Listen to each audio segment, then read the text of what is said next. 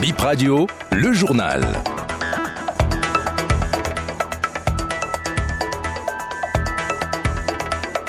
Bonsoir, merci de prendre le rendez-vous de l'information sur Bénin Info Première. Le bilan du drame de Sémécraqué s'est alourdi.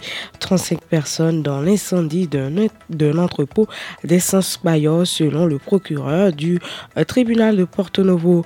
Une enquête est ouverte. 20 blessés, dont 12 dans un état, critique au CNHU de Cotonou. Le président des vendeurs d'essence de contrebande du littoral, Henri Assoga, se dit prêt pour la reconversion. Il est l'invité spécial de ce dimanche. Le Bénin est en deuil euh, par un drame. Euh, hier, le bilan est lourd. 35 personnes mortes dans l'incendie de l'entrepôt d'essence de, contrebande sur un espace d'environ 1000 mètres carrés ce samedi. Également une vingtaine admis au CNHU de Cotonou. Le ministre de la Santé donne ici des détails sur l'état des brûlés. C'était hier soir lors d'un point de presse dans cet hôpital.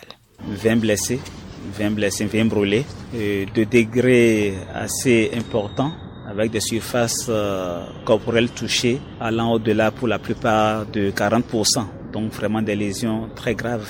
Nous avons des blessés dont l'âge varie de 12 ans à 43 ans. Il y a des, il y a des jeunes enfants dedans.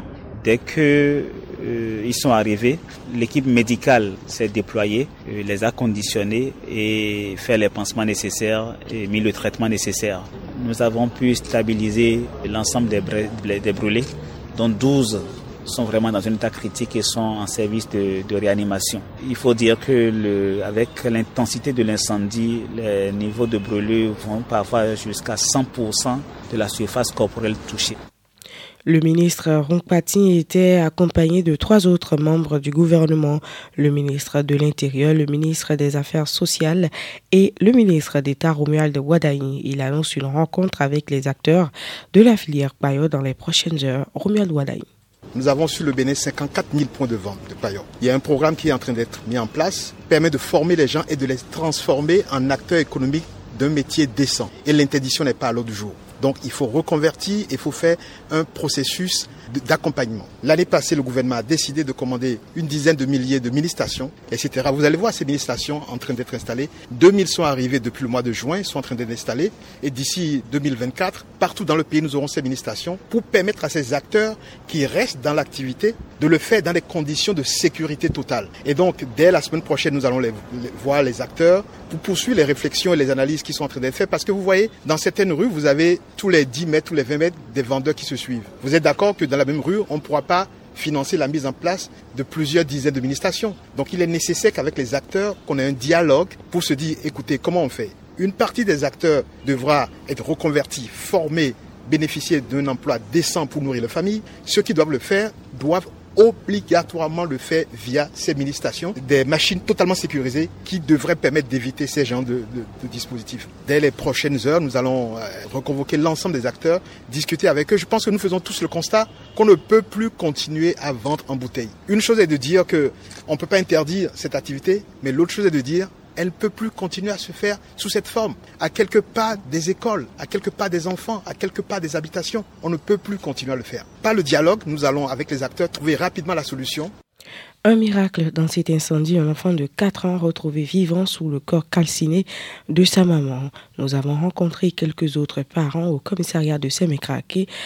Ils euh, nous parlent de leurs parents qu'ils n'ont pas retrouvés. C'est un de nos frères du quartier qui était sur les lieux de l'incendie et puis bon, on ne sait pas si lui il est resté dans l'incendie ou bien il est parmi les survivants. On a essayé de l'appeler depuis le matin après l'incendie mais rien. Son, téléphone ne, ne, sonne pas. On est allé à Porto Novo, on est allé à Cotonou, CNHU, Kowebo et bon, on est aussi allé à Calavi. On n'a rien reçu comme information sur lui. En fait, on est venu juste pour faire la déclaration, on va, va donner son nom, son âge, sa taille. Et puis peut-être après, les tests du sang, on peut quand même reconnaître son corps. Bon, je ne sais pas encore parce qu'il y a eu beaucoup de blessés brûlés dans le, dans le feu. quoi. On ne sait pas si lui il est resté parmi ceux qui sont dans le feu ou pas. On est venu donner son nom au commissariat pour voir. Peut-être après, les agents iront sur les lieux, dans les hôpitaux pour voir s'il est parmi les survivants ou pas. Pratiquement à saint il y a tellement de points de vente non d'essence. C'est pas le seul. De toutes les façons, moi je suis venu ici, c'est mais bon,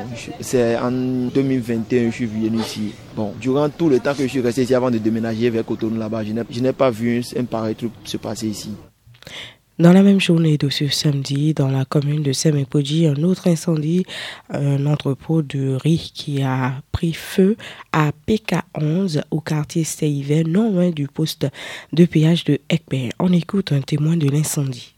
Actuellement, nous avons un entrepôt du riz, du stockage du riz qui a pris feu. Et sincèrement, c'est déplorable avec ce que nous voyons, des, centaines de millions vois même des millions, de centaines de millions qui, s'en vont comme ça.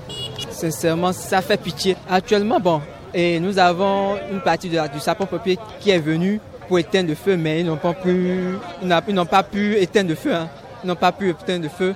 Le eau est terminé comme ça, à deux compartiments, et l'autre compartiment n'a pas encore pris feu, en attendant à voir ce que nous voyons. Oui, les Chinois, les Libanais, L'Agence nationale de normalisation de métrologie et de contrôle qualité était en milieu de semaine dans le jour. L'objectif de cette énième descente de l'ANM s'inscrit dans sa stratégie de surveillance du marché au niveau des pompes des stations-service. Daboumé à Boyicon, le directeur de l'inspection et du contrôle et son équipe ont parcouru les stations qui s'y trouvent pour vérifier le litrage débité par les pompes avec à la clé des séances de sensibilisation des consommateurs. À l'issue de toute l'opération, les stations-service de la ville d'Aboumé et de Boyicon sont en bon état de fonctionnement, à l'exception d'une station à Boyicon qui ne répondait pas aux normes et qui a été scellée. Un atelier sur la confection des serviettes, hygiéniques réutilisables a eu lieu samedi à la clinique Missy du docteur Lisa Djaï, notre consultante en question de santé. Euh, plusieurs jeunes femmes étaient présentes à ce rendez-vous du donner et du recevoir. Judith Zoran et Fadiat Badamassi sont des participantes. Elles nous parlent de ce qu'elles ont pu concevoir. J'ai trouvé l'atelier si parfait. Confection, c'est vraiment génial. Ça nous aide aussi à nous entretenir. J'ai trouvé ça super bien. Déjà, ça nous évite euh, avec les infections qu'on ne sait même pas c'est causé par quoi. Et puis, euh, j'ai appris aussi à confectionner. J'en ai fait déjà deux. Je vois que c'est très bien. Aujourd'hui, j'ai appris comment faire les lingettes en tissu. On a commencé par dessiner le patron, ensuite la découpe, on a cousu. C'était une belle expérience. Nous avons utilisé du tissu en coton de bonne qualité, ensuite un tissu imperméable, ensuite on a utilisé une serviette.